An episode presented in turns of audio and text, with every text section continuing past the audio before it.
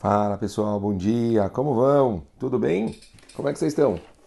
Espero que vocês estejam bem. Sexta-feira, era o Shabbat, a gente está todo mundo já preparado para dar uma descansada, uma, uma brecada aí, conseguir relaxar um pouco e aproveitar a família. Lembrem, Shabbat, dia da família, não tem nada melhor a gente poder relaxar um pouco, estudar um pouco, poder se elevar um pouco, poder curtir uma mesa de Shabbat. Acho que não tem uma coisa tão especial quanto uma mesa de Shabbat.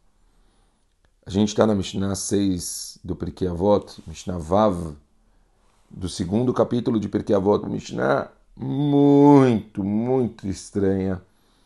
Uma Mishnah que tem comentaristas que chegam a dizer que tem gente que pulava ela por, por parecer uma Mishnah sem pé nem cabeça. Olha que interessante o que está escrito.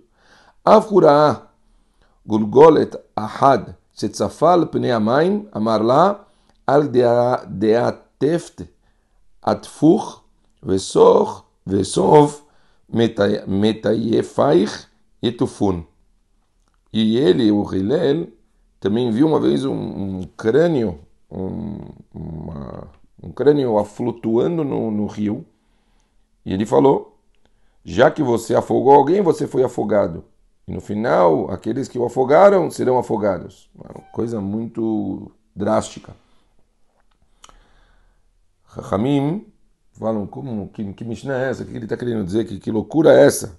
Então, tem um Rashi, um dos grandes comentaristas da Torá, o Rashi Nagmará, de uma série de Sukkah, no Daf Nun Gimel Amud Aleph, que ele menciona que está se tratando aqui de um, uma pessoa que era um assassino na cidade e ele sabia. E aí ele viu a cabeça desse assassino flutuando no rio e portanto ele falou: Ah, tá vendo? Matou, morreu. Quer dizer, a reação dele, na verdade, foi muito mais. Ele não é que ele era um, uma pessoa tão é, sem sentimentos, mas ele quis ensinar uma lição para os alunos. Ele mostrou, vocês estão vendo que esse era o grande assassino? Hashem, ele traz para o mundo o grande conceito de Midah Keneged Midah.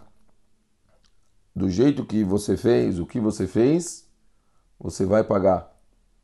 Importantíssimo, isso é um dos grandes conceitos para a gente saber de Mussar, de ética judaica e de filosofia judaica também, porque aqui a gente sabe, a gente entende a diferença do conceito entre Bechirá e Ashgaha.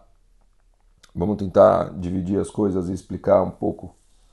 A pessoa precisa saber diferenciar entre o que é livre-arbítrio, o que é decisão dela, o que é a pessoa tomar as próprias decisões da vida dela e saber o que, é a parte de Hashem. Ashgará, vou, vou tentar explicar para vocês. Vamos supor que uma pessoa chegou o dia dele. Vamos chamar essa pessoa de Shimon. Shimon, um nominho qualquer. Shimon.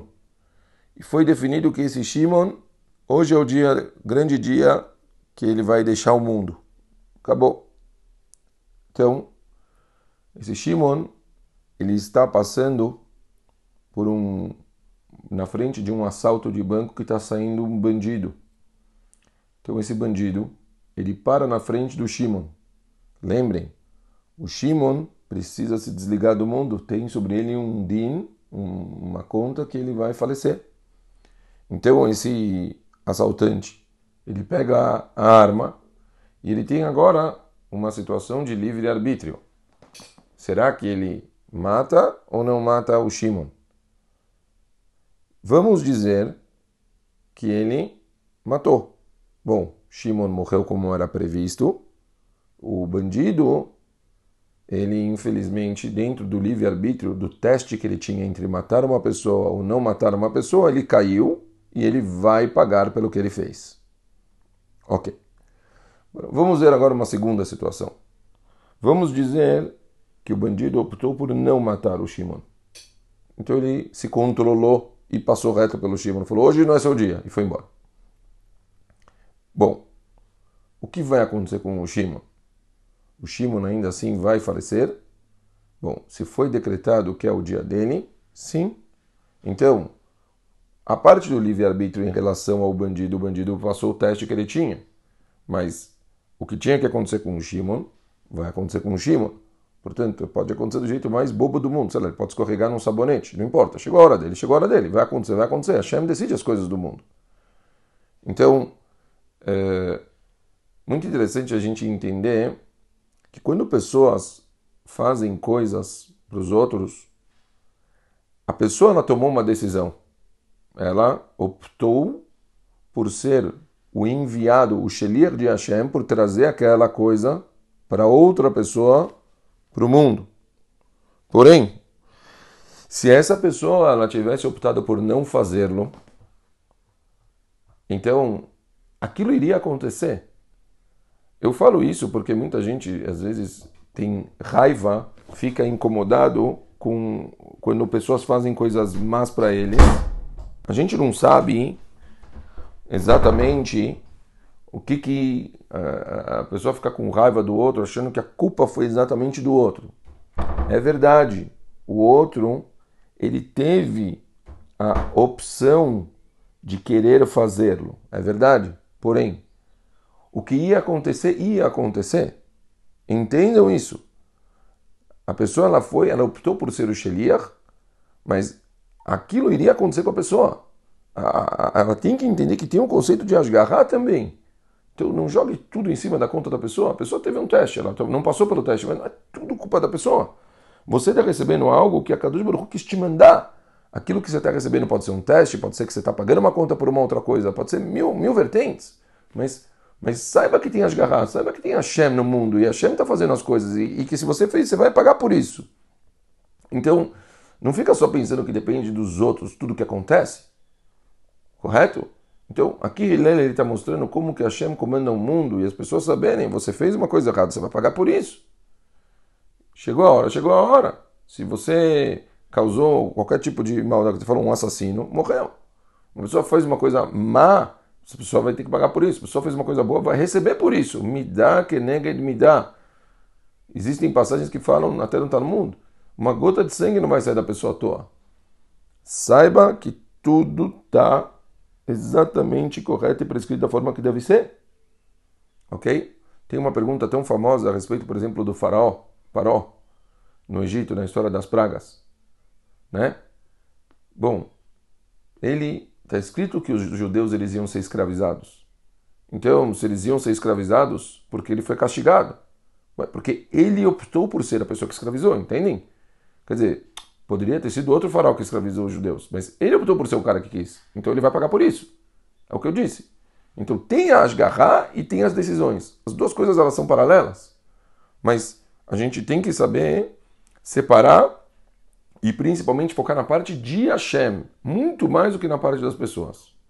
Então, prestar muita atenção que quando acontecem coisas com a gente, é muito mais importante, em vez da gente ficar focando nas pessoas que fizeram, fica muito mais focando no porquê que Hashem fez a gente vivenciar situações desfavoráveis e tentar se arrepender de certas situações, tentar repensar elas, tentar mudar elas. Uma forma muito boa da gente conseguir mudar decretos e a gente mudar decisões, mudar, mudar coisas que a gente fez de errado, falar, fazer, se arrepender de verdade.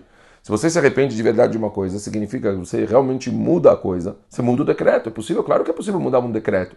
Então depende de você. Então é, é, muito, muito importante a pessoa ela repensar as coisas que ela vivencia e de, de acordo com, com, certos comportamentos ela se arrepender. E de acordo com esse arrependimento que ela tiver, pode ser que ela está tá conseguindo sair de, de, de, consequências negativas. Então, aquelas, aquela famosa resbon nefesh que eu sempre falo da pessoa repensar, refletir sobre coisas dela, a vida dela, coisa sempre muito importante. Porque assim a gente consegue refletindo, repensando, a gente consegue, às vezes, se arrepender de certos comportamentos, se arrepender de, certas, certos atos, de coisas que a gente fez no passado e assim evitar coisas negativas para a gente para o futuro e que todos nós, Bezrat Hashem, tenhamos somente coisas boas. Porque, lembrem, a nossa intenção, eu sei, a nossa intenção é sempre boa. A gente quer o bem, a gente sabe disso. Mas o mundo não é feito só de boas intenções. a gente tem boas intenções e tem os atos. E a gente tem que saber controlar os nossos atos também. Ok? Um beijo muito grande para todo mundo. Shabbat Shalom e nos vemos na, no domingo. Tudo de bom.